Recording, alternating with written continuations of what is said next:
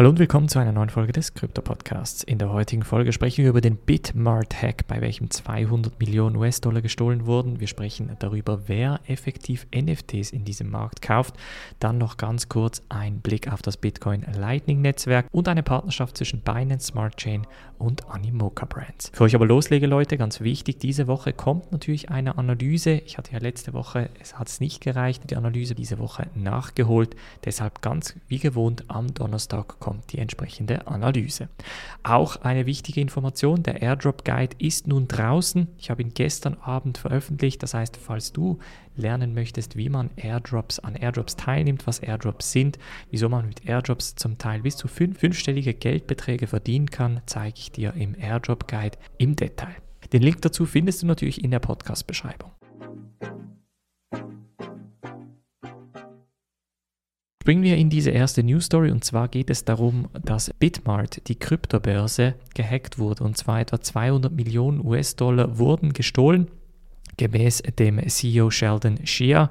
Und das Interessante ist, dass viele ja sagen, dass der dass die Bitcoin-Korrektur unter anderem mit diesem Hack zusammenhängt. Ich glaube nicht wirklich daran, denn bei Bitmart wurden unter anderem Binance Coin, SafeMoon, BSC oder BUSD, BNB Pay sowie auch einige Meme-Coins wie Baby Doge, Flocky, Moonshot und andere gestohlen.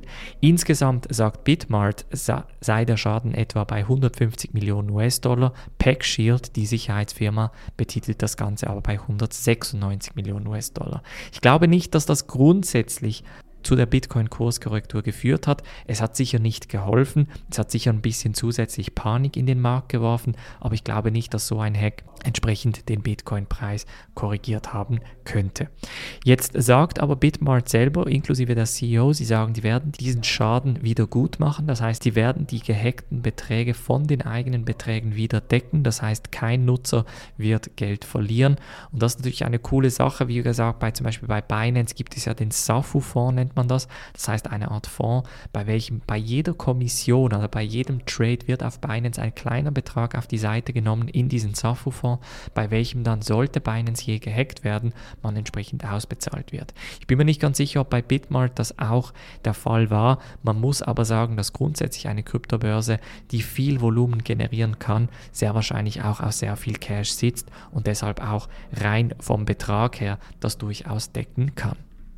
Als nächste News Story sprechen wir über NFTs, denn die NFTs zwischen Januar und Oktober 2021 wurden hauptsächlich von den sogenannten Retail-Investoren gekauft. In einem neuen Report von Chainalysis haben sie nämlich Retail kategorisiert als NFTs, die unter 10.000 US-Dollar kosten.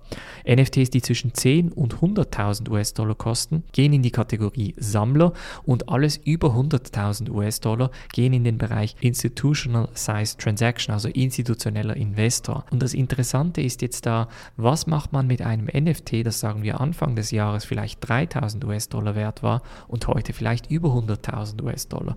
In welche Kategorie fällt es dann?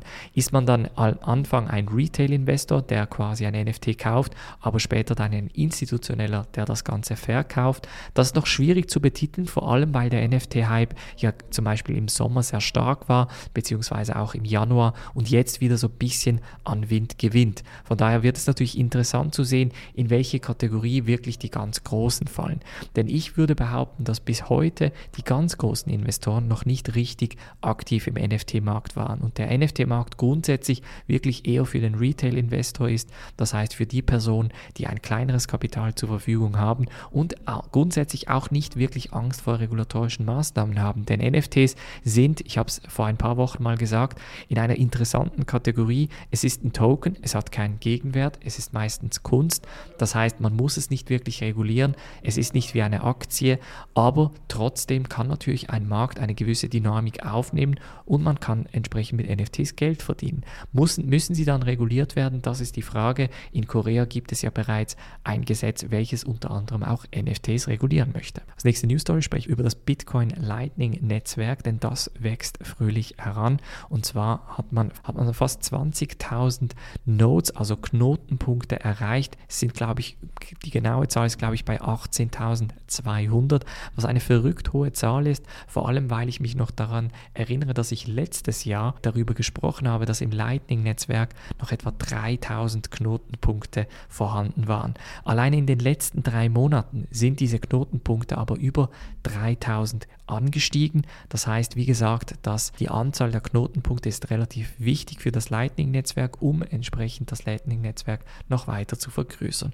Jetzt, wie funktioniert das Lightning-Netzwerk? Ganz einfach, man macht sogenannte Payment Channels, nennt man das, also Zahlungskanäle zwischen A und B. Und solange dieser Kanal offen ist, können zwischen A und B gratis oder kostenlos beziehungsweise für eine ganz, ganz kleine Gebühr Bitcoin hin und her geschickt werden. Sobald man dann diesen Zahlungskanal schließt, werden dann alle Transaktionen in einer Transaktion auf die Bitcoin-Blockchain geschrieben und so kann man natürlich eine entsprechende Effizienzsteigerung erreichen. Viele Leute sagen, dass Bitcoin das Settlement Layer, also dort, wo eigentlich die Transaktionen bestätigt werden, eigentlich das wichtigste Layer ist, aber jetzt die Lightning-Schicht eigentlich genau die Schicht sein wird, um eben das Peer-to-Peer-Cash, also quasi das direkte Transferieren von Geld, beziehungsweise in diesem Fall Bitcoin von A nach B möglich sein wird. Das heißt, wenn ihr dann mal einen Kaffee kauft, bei Starbucks zum Beispiel, dass man das Ganze via Lightning-Netzwerk abwickeln kann. Und als letzte News Story sprechen wir über eine Partnerschaft zwischen der Binance Smart Chain und Animoca Brands. Und zwar wird ein Fonds im Umfang von 200 Millionen US-Dollar unter anderem für Gamify-Projekte aufgebaut. Das Interessante ist jetzt, dass zum Beispiel Binance Smart Chain ja im DeFi-Bereich sehr stark wurde. Anfang des Jahres konnten Plattformen wie PancakeSwap extrem stark punkten. Animoca Brands ist in diesem Bereich eher im Metaverse aktiv, das heißt im NFT und im Gaming-Bereich, hat in Unternehmen wie zum Beispiel Axie Infinity, OpenSea, Bitsky und Harmony investiert. Das heißt, mit dieser Partnerschaft bzw. mit diesem Fonds möchte man unter anderem eben Game- sowie Metaverse-Projekte unterstützen, die auf der BSC aufbauen.